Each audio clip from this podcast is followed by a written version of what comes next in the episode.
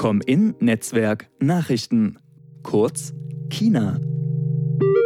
Jedes Jahr findet zwischen Weihnachten und Silvester der Kongress des Chaos Computer Clubs statt. Der CCC ist die europaweit größte Vereinigung von Computer- und Informationstechnikbegeisterten und sieht sich nach eigenen Angaben als Vermittler im Spannungsfeld technischer und sozialer Entwicklungen. Aus Gründen wurde der Kongress 2020 vollständig digital als sogenannte Remote Chaos Experience durchgeführt. Das Programm enthielt diesmal drei Punkte zum Thema Barrierefreiheit. Einen generellen Überblick gaben Carola und Roberto Köpferl unter dem Titel How to digitale Barrierefreiheit. Neben einer Einführung in die gesetzlichen Grundlagen wurde erklärt, mit welchen Handicaps gerechnet werden sollte und welche Hilfsmittel und Maßnahmen im Bereich Software zweckmäßig sind. Was sind, was sind überhaupt diese Probleme, mit denen die Leute oder wir vielleicht als Software- oder Inhalteersteller äh, arbeiten müssen?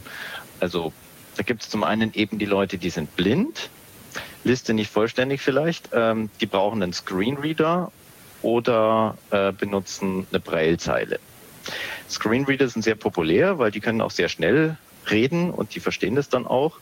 Für die ist dann zum Beispiel wichtig, dass in einer Anwendung äh, eine Tab-Order ist oder ein Navigationsmenü in einer Webseite, damit man eben nicht äh, sich äh, eine Hundertschaft an Absätzen erstmal durchlesen muss, bevor man dann endlich mal wieder an das Menü hinkommt und dann in dem Menü nach 20 Punkten den Punkt findet, wo man rein will und dann auch tatsächlich dahin navigiert. Dann gibt es die Steigerungsform taub und blind. Die können halt dann nur mit einer Braillezeile arbeiten. Und für die ist die Tab-Order natürlich auch ganz wichtig. Was ist Tab-Order? Ähm, der Blinde, der kann jetzt nicht unbedingt mit der Maus äh, irgendwas äh, anvisieren. Beschränkt geht es natürlich schon, aber hauptsächlich Bedienmöglichkeit ist Tab und Umschalt-Tab, um von einem Element zum anderen zu gehen. Ja, taube Menschen denkt man sich, naja, ist eigentlich nicht so schlimm, aber die haben durchaus äh, Leseschwierigkeiten oder so Textwahrnehmungsschwierigkeiten, weil es halt doch irgendwie von der Akustik herkommt. Äh, die sind halt sehr bildschirmlastig, aber da kann es dann nicht passieren, dass ein Video kommt. Und ein Video sollte halt dann, wenn es barrierefrei ist, auch verständlich sein, wenn man kein Audio dazu hat. Oder wenn man es ganz gesteigert haben will, dann eben mit Gebärden äh, Translation dazu, dass man halt jemanden hat, der Gebärden macht. Technologie ist meines Wissens noch nicht so weit, dass das irgendwie automatisch geht, so aller Text-to-Speech, Text-to-Gebärde.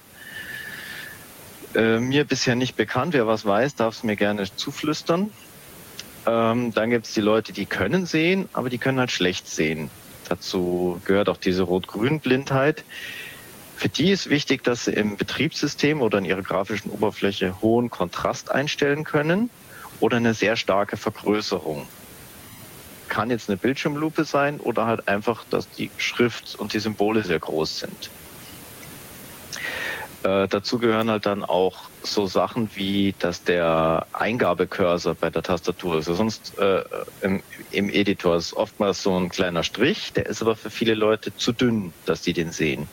Da gibt's jetzt bei Oberflächen Möglichkeiten, den mit so Bobbeln oben und unten auszustatten, damit man den sieht oder ein Mauszeiger, der rumtanzt wie wild, dass man halt was wahrnimmt. Und das Problem für Inhalteentwickler und Softwareentwickler ist halt, bricht das Programm noch ordentlich um? Sieht man da was? Rot-Grün-Blinde, da darf man halt dann nicht sagen, äh, nicht Texte schreiben wie äh, die Fehler befinden sich in den rot markierten Texten, bitte anschauen. Die grün markierten sind die guten. Ja, hilft den Leuten, den Leuten halt dann eher weniger.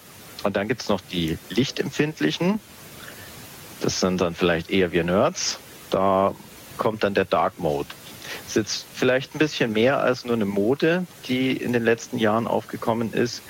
Denn tatsächlich gibt es physikalische Gründe, warum man äh, mit weniger Hintergrundstrahlung und dafür mehr, äh, hellerem Vordergrund besser fokussieren kann. Und es gibt halt auch einfach eine Lichtempfindlichkeit. Leute, die die Sonne meiden müssen, die arbeiten naturgemäß in dunklen Räumen und ähm, da brauchen sie halt dann auch angepasste Bildschirmmodi. Und dann gibt es eben noch Leute, die vielleicht gar keine Hände haben oder spastisch sind. Die machen dann äh, Sensoreingabe über zum Beispiel die Augen oder über Joystick und so weiter. Wie gesagt, Liste nicht vollständig. Irgendwas wird es immer geben und irgendjemand wird vielleicht ausgelassen, aber das hoffen wir mal nicht. Auch im Anschluss zu dieser Session wurde die häufige Frage nach barrierefrei oder barrierearm gestellt. Die Geschichte ist einfach die, dass barrierefrei ist halt absichtlich gesetzlich normiert, dass man sagt, so ist es. Also dann ist es barrierefrei, wenn es wirklich funktioniert. Die Realität zeigt natürlich, dass barrierearm schon ein wahnsinniger Meilenstein wäre. Ähm, ja. Allerdings ist es so, barrierearm ist halt schon irgendwie wieder bei behindertengerecht dran. So, und das Wort behindertengerecht, das ist hier bei uns im Haushalt tatsächlich schon, ähm, schon viele Abende gefüllt und auch das Wort barrierearm, weil halt ähm, ja sozusagen nicht geguckt werden muss, dass es auf den Einzelnen angepasst wird. Ähm, also, dass man immer guckt, okay, ja, es wohnt jetzt in irgendeiner Verwaltung, in einer kleinen Gemeinde mit tausend ja, äh, Menschen, wohnt jetzt einer, der hört nichts und der kann sich dann melden und sagen, hier, ich kann diese ähm, Internetseite der Gemeindeverwaltung hier nutzen. So, und dann können die so lange schrauben, bis sozusagen, dass es jemand ohne Gehör lesen kann, dann ist es wahrscheinlich barrierearm. So, und dann passiert es, zieht eine, Familie, eine blinde Familie ein, dann habe ich ein Problem, dann muss ich wieder umgestalten, dann muss ich sozusagen wieder barrierearm. Und deswegen sollte ich halt gleich Richtung barrierefrei gucken. Tiefer in die Details der Entwicklung barrierefreier Webangebote ging eine junge Frau mit dem Pseudonym Dysphoric Unicorn in der Session Building Less Inaccessible Websites ein. First things first, uh, very easy to check. Uh, do you have a lang attribute on your HTML tag? Um, that will tell screen readers how to pronounce it and uh, give you in dem Abschnitt Wo beginnen nennt Dysphoric Unicorn die Notwendigkeit, in HTML-Dokumenten die Sprache festzulegen, Bilder mit Alternativtext zu versehen, Eingabefelder zu bezeichnen, die Anzeigeeigenschaften des Endgerätes durch die sogenannten Viewport-Eigenschaften zu berücksichtigen und alle Links und Schaltflächen eindeutig Screenreader-tauglich zu programmieren. Ausführlich ging sie darüber hinaus auf die Verwendung sogenannter ARIA-Tags ein. Während sich die bisher genannten Vorträge zwar an Entwickler wandten, aber eher auf die Rezipienten von Webseiten oder die Nutzer von Software bezogen, stellte David Williams King auch Möglichkeiten vor, via Spracheingabe selbst zu programmieren. In seinem Vortrag Accessible Input for Readers, Coders and Hackers nannte er Handicaps wie zum Beispiel das Karpaltunnelsyndrom, welches den Gebrauch der Hände einschränkt. Hier hören wir, wie er mittels Sprachbefehle und Software, die er selbst entwickelt, im Editor Vim arbeitet. Desk left 2. Control Delta. Open new terminal. Charlie Delta space slash Tango Mike Papa enter. Command Vim Hotel Hotel Point Charlie Papa Papa. Enter.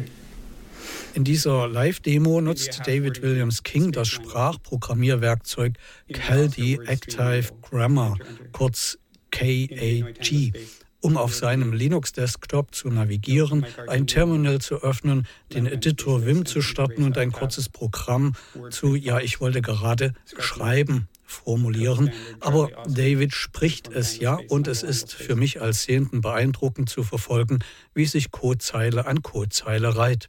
Insgesamt ist es gut zu sehen, dass Barrierefreiheit und Zugänglichkeit im Softwarebereich auf dem Kongress des CCC nicht zu übersehen war. Die Fragemöglichkeiten im Anschluss der Vorträge wurden rege genutzt und zeigen das gestiegene Interesse. Allgemein muss man darüber hinaus natürlich feststellen, dass Barrierefreiheit im digitalen zurzeit ein ganz großes Problem darstellt. Barrierefreiheit bei Default denken, also nicht erst, wenn jemand geklagt hat, sondern Software gleich äh, richtig machen und Inhalte. Menschen nach dem Credo nicht über uns sondern, und ohne uns zu machen. Bei neuer Entwicklung das Thema mitdenken. Und aktuell hat das Thema halt einfach noch viel zu wenig Relevanz. Und deswegen müssen wir als Gestalter in diese Entwicklung eingebunden werden. Im Webartikel zu diesem Podcast auf comin.de sind die Links zu den Vorträgen abrufbar. Unter den dort angegebenen Links gibt es auch die Möglichkeit des Downloads einer Audioversion der jeweiligen Session. Mehr Informationen zum Chaos Computer Club gibt es unter www.ccc.de. Redakteur am Mikrofon war Jörg Sorge.